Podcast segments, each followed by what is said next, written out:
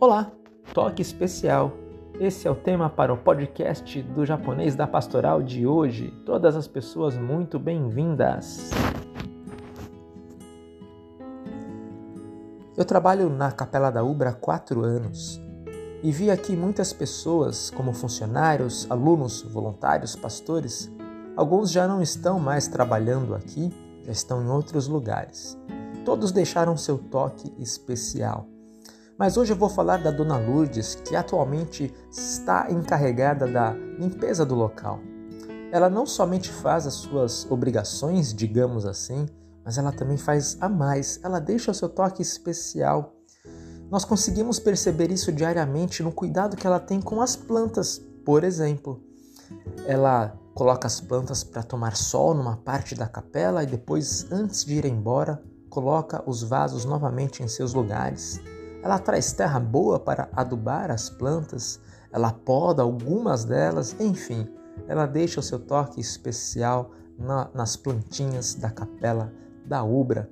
Muito obrigado, Dona Lourdes, que Deus te abençoe. A nossa vida também é assim, na é verdade. Nós deixamos nosso toque especial na vida daquele que nós amamos e naquilo que nós gostamos de fazer seja um temperinho a mais na comida, seja uma anotação a mais naquela cartinha ou no e-mail ou no WhatsApp de amor ao marido e à esposa, um beijinho a mais na testa dos filhos, enfim, nosso toque especial para aquilo que amamos está em tudo.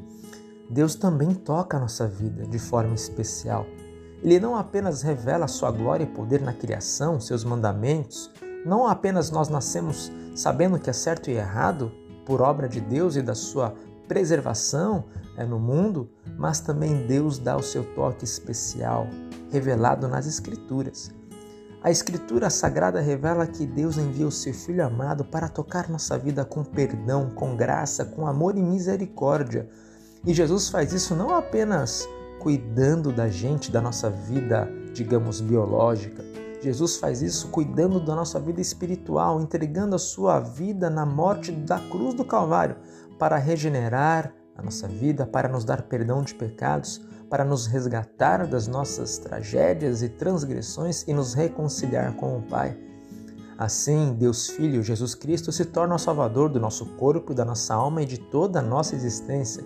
Que toque maravilhoso na nossa vida Jesus dá, não é verdade?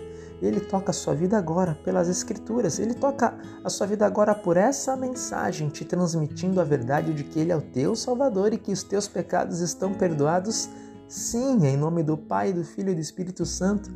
Ele toca as pessoas pelo santo batismo e também na sagrada comunhão, na santa ceia, alguns também chamam de eucaristia. Ali, ao dar o seu corpo e sangue, de, o próprio corpo e sangue de Cristo, nós recebemos perdão de pecados. Enfim, Deus toca a nossa vida e nossa existência de inúmeras formas. Que Deus abençoe você.